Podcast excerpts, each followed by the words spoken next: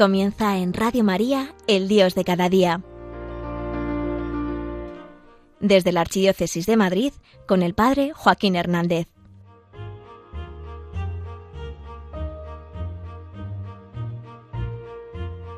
De dos cosas te quiero hablar en este nuevo capítulo. En primer lugar, de cómo la fe no es ciega. Y en segundo lugar, de uno de los capítulos más crueles de toda la Biblia, en el que uno puede preguntarse, ¿pero este Dios de dónde ha salido? Toca despertar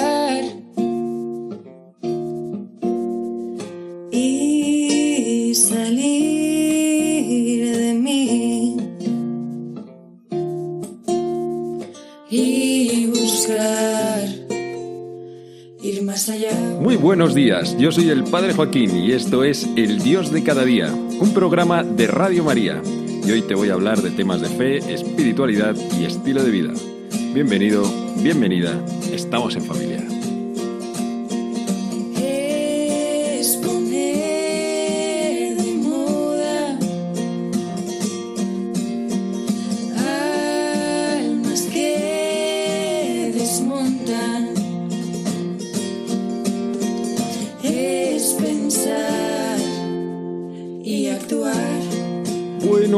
Al lío. Si estás escuchando este podcast el día que lo publico, a lo mejor tienes fresco un texto que hemos leído como primera lectura en misa, que es el sacrificio de Abraham a su hijo Isaac.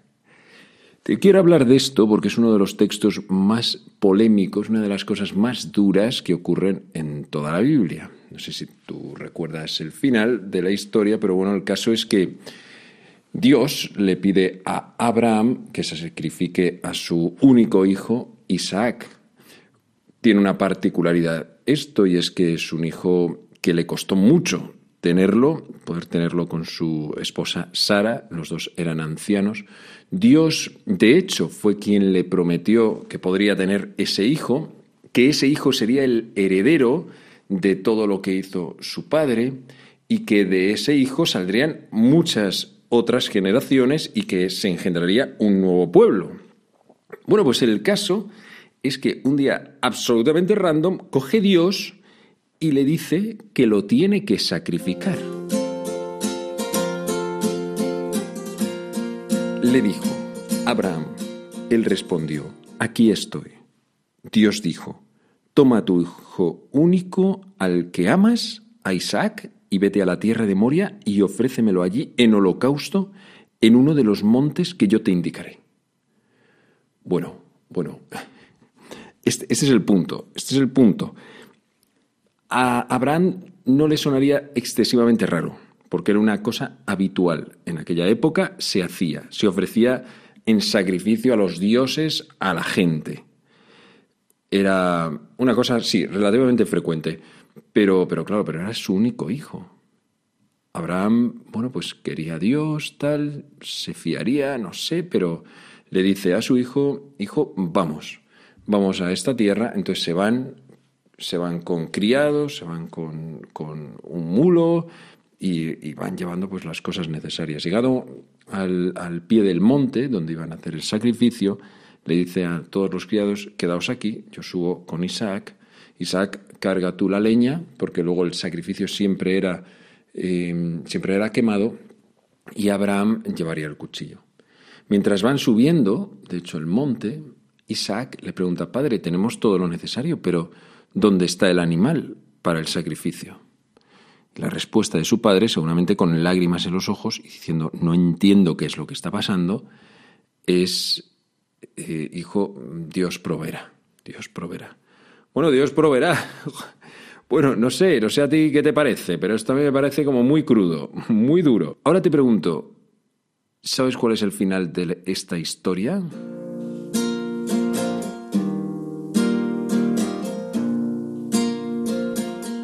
Bien, lo voy a poner en relación con un tuit que leí hace unos poquitos días eh, del diario El País es, de, es con relación a una entrevista que le han hecho a una novelista, no, no diré mucho más, si queréis indagarlo lo buscáis, y cita en esa entrevista, en la Biblia hay tres mujeres y las tres están sexualizadas, Eva, María, María y María Magdalena. La mujer es un cuerpo que puede usarse tal, tal, tal. Y sigue diciendo una serie de cosas.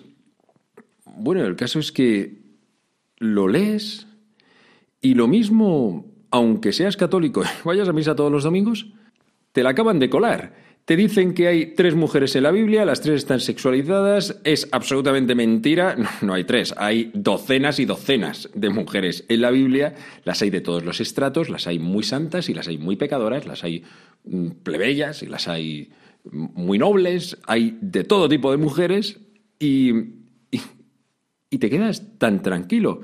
Quien escribe eso, quien dice eso, a esa mujer a la que le han entrevistado, a esa novelista, se queda tan ancha.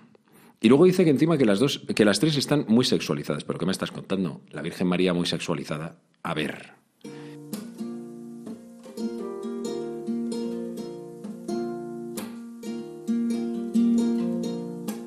María Magdalena muy sexualizada, ¿por qué? Porque había sido prostituta. Eso es que está muy sexualizada. Pues luego cambia toda su vida. No sé, no entiendo nada. Eva, pues mira, pues según lo quieras ver también. En fin, y nos lo tragamos, nos lo tragamos, como lo de Abraham que sacrifica a Isaac. Repito, ¿sabes el final de la historia? Supongo que sí. De todas formas, lo voy a decir.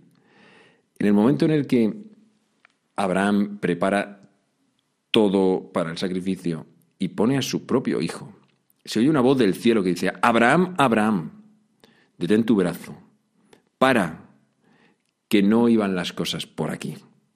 Efectivamente, sabía Dios que la cosa no iba a acabar en eso.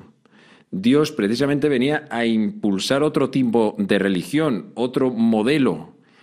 Ten en cuenta que aunque a nosotros nos pueda parecer una burrada que en ese tiempo sacrificasen animales, para, ese, para esa época era un gran avance. O sea, habían dejado de sacrificar seres humanos. En fin, pues bueno, y Dios para todo eso y le dice a Abraham, ya sé que estás dispuesto a lo que sea por mí. Tu hijo va a seguir siendo el heredero de todas mis promesas. De hecho, Isaac tendría a Jacob, Jacob a doce hijos, de allí las doce tribus del pueblo de Israel y todo lo demás. Sabía Abraham, dice la carta a los hebreos, que Dios tiene poder incluso para resucitar a los muertos. Bueno, pues es que con esta fe Abraham se pone en marcha. Dios conoce el principio y conoce el final. Dios lo sabe todo. Dios no es un Dios sanguinario, que aunque tú estés en un momento en el que solamente ves lo que te está ocurriendo, las cosas son mucho más en grande, mucho más. Hay dimensiones que nosotros no llegamos a comprender. Tiempos que todavía no estamos viviendo y que seguramente cuando sí que los experimentemos miraremos hacia atrás y lo veremos todo con otra perspectiva muy distinta. Así es como lo vio Abraham y así es como lo vio Isaac.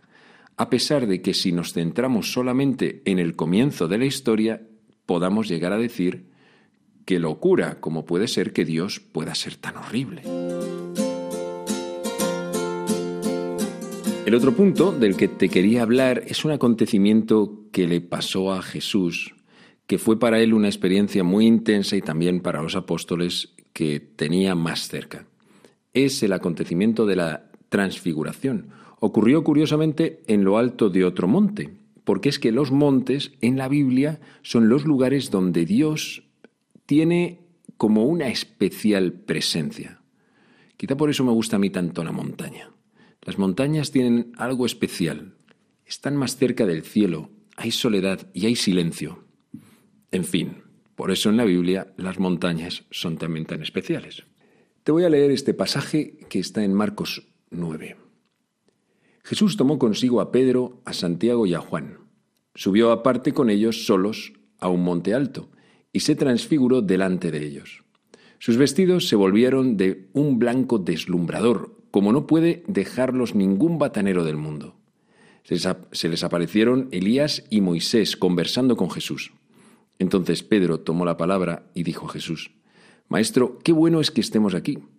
Vamos a hacer tres tiendas, una para ti, otra para Moisés y otra para Elías. No sabía qué decir, pues estaban asustados. Se formó una nube que los cubrió y salió una voz de la nube. Este es mi Hijo, el amado, escuchadlo. De pronto, al mirar alrededor, no vieron a nadie más que a Jesús, solo con ellos. Cuando bajaban del monte, les ordenó que no contasen a nadie lo que habían visto hasta que el Hijo del Hombre resucitara de entre los muertos. Esto se les quedó grabado.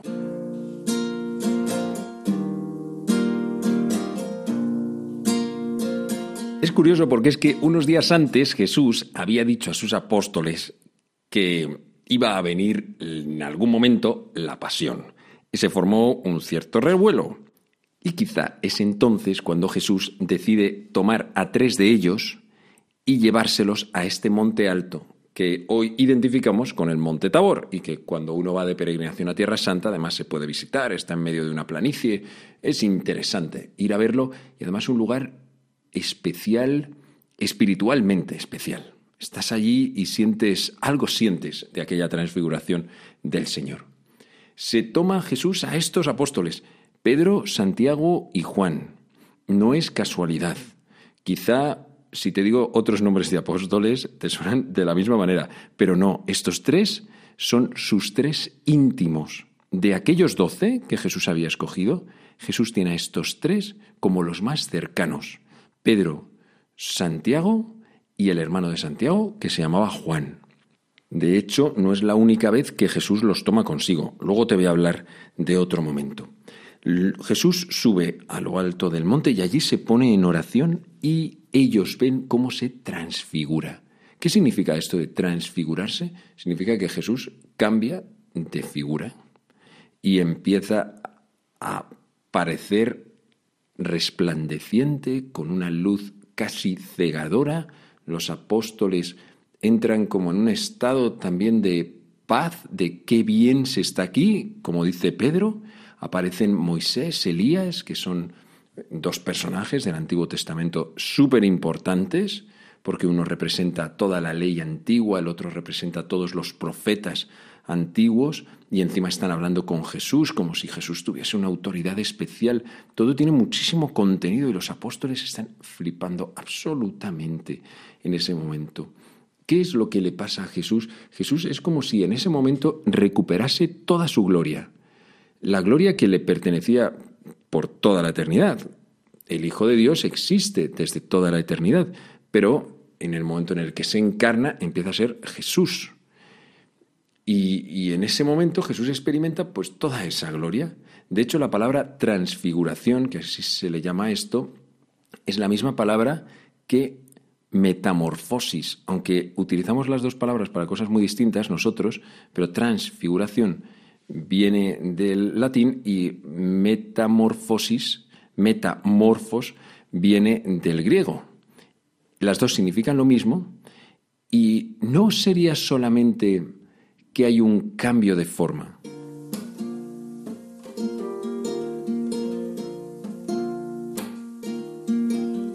Más allá de la forma. Transfiguraciones más allá de la forma. Como si ellos en ese momento pudiesen ver a Jesús y ver más allá de lo que simplemente solían ver en la vida cotidiana. Un tío mm, así majete, tal, simpático y con el pelo largo. Estaban viendo en ese momento algo mucho más grande, mucho más poderoso, mucho más glorioso. Eso era la transfiguración, que venía acompañada como de otras experiencias también, pues esa experiencia de calma. Se escucha también esa voz, este es mi hijo, escuchadlo, que va también dirigido a ellos, para que abran el corazón. Un momento especial. En primer lugar, de cara a Jesús, porque para Jesús es un reafirmarse dentro de su misión y de su destino, porque va caminando hacia Jerusalén, donde le estaba esperando toda la cruz. Esas palabras son palabras de un padre que con cariño habla de su hijo. Y Jesús, no lo olvidemos, sigue siendo humano. Y bueno, y aunque simplemente sea Dios, bueno, simplemente no, eso no se puede ser simplemente Dios. Oh, eh, simplemente es Dios.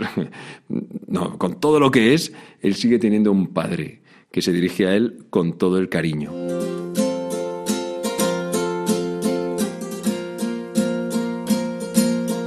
también de cara a los apóstoles es un estímulo, porque ellos sabían que Jesús iba a tener que morir, aunque es verdad que no podían saber cuáles iban a ser todas las consecuencias de todo lo que iba a ocurrir, ni la crudeza de toda la pasión. De hecho, pues bueno, experimentan esto, pero en la pasión todos escapan, de los tres no queda ni uno, aunque luego es verdad que Juan permanecería al pie de la cruz, volvería y junto con María y con María Magdalena, los tres permanecerían al pie de la cruz. En esa estampa como tan preciosa y tan tierna de permanencia a los pies de Jesús, de acompañarle allí donde Él va, que en el fondo yo creo que es un poco nuestra vocación, dónde queremos ir nosotros, dónde pues queremos ir donde Él vaya. Y si Él va a los pueblos, vamos con Él. Si Él va a un buen sitio, vamos a un buen sitio. Pero si Él va a morir, pues, pues yo te quiero acompañar, Jesús. Tenga o no tenga que morir. Yo quiero ir, Señor, contigo. Luego, por otro lado, recordar que no hay gloria sin cruz. Pero antes de la cruz siempre hay tabores, igual que momentos de transfiguración, podríamos decir. A estos apóstoles les ocurre esto precisamente para poderlos preparar. Pedro dice aquella famosa frase de Maestro, que bien se está aquí, hagamos tres tiendas. Luego dice, no sabía lo que decía porque, bueno, estaban un poco descolocados en ese momento, cualquiera, cualquiera da el tipo, no sabes qué hacer, no sabes qué decir. Pero el Pedro, el caso es que se encontraba bastante bien, estaba allí a gusto y se habría quedado más tiempo. Estos son esos momentos gloriosos de nuestra vida y de nuestra historia. Momentos que nos habría gustado paralizar y decir, yo me quedaría ahí.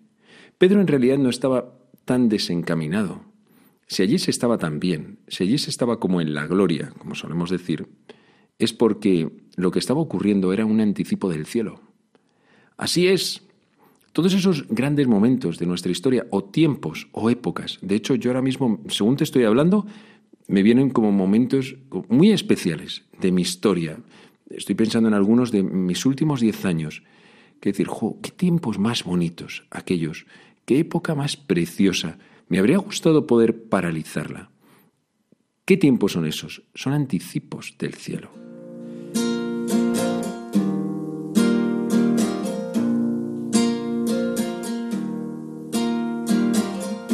Lo que pasa es que el cielo nos lo imaginamos de una manera muy pobre, en muchas ocasiones como muy, muy cerradillo, muy como de cuadro de iglesia, algo así. Y el cielo, el cielo tiene una riqueza que no nos podemos ni imaginar. Si a ti esas épocas te han parecido gloriosas, bonitas, preciosas, pues imagínate cómo va a ser el cielo, porque eso es solamente un anuncio.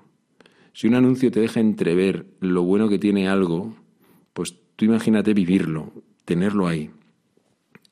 Es que va a ser tremendo.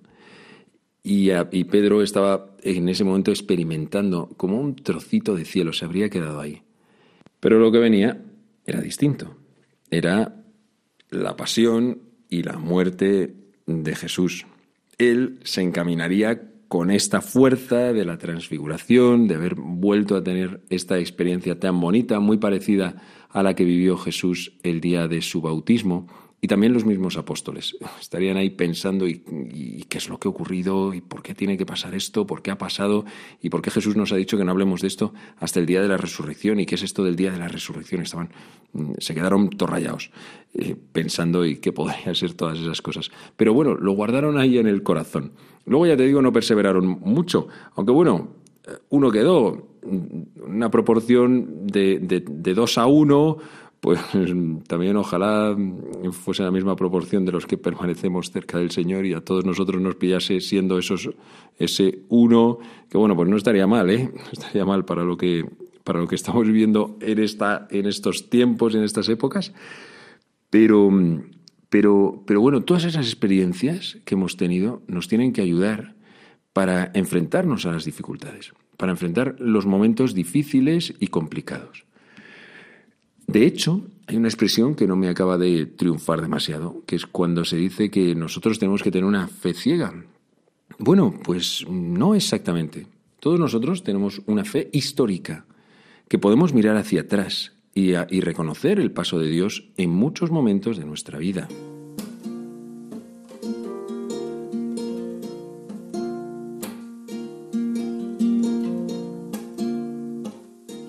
Eso no es tener una fe ciega.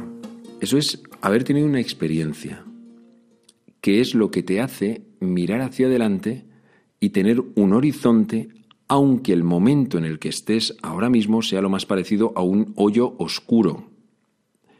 Pero sabes que las cosas no terminan ahí. Es lo mismo que vivió Jesús. Jesús tiene también un horizonte, aunque viva la pasión. Tener ese horizonte es lo que hace que pueda seguir adelante y pueda seguir luchando.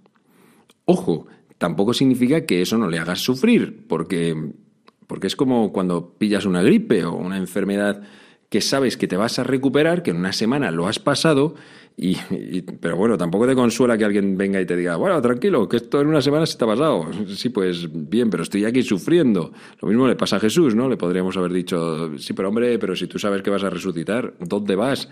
bien, pero eso no, eso no quita ni un ápice de dolor.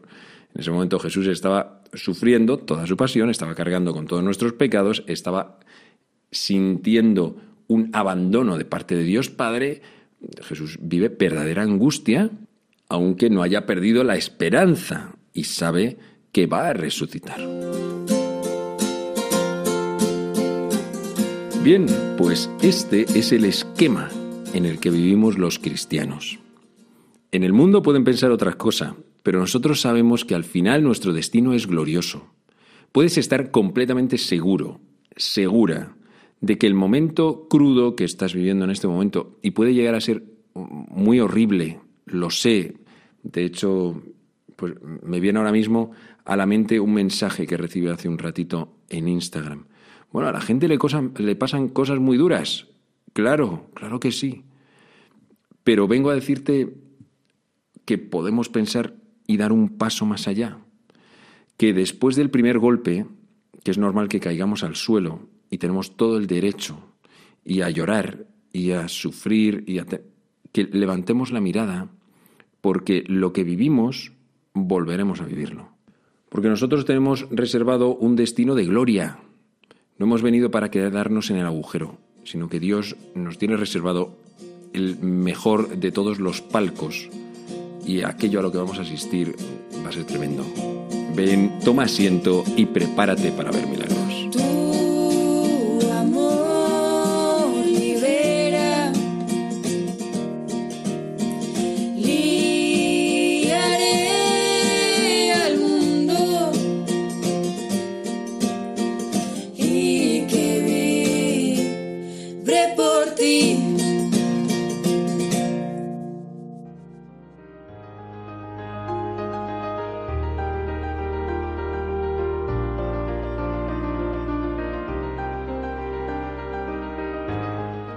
Finaliza en Radio María El Dios de cada día, hoy desde la Archidiócesis de Madrid con el Padre Joaquín Hernández.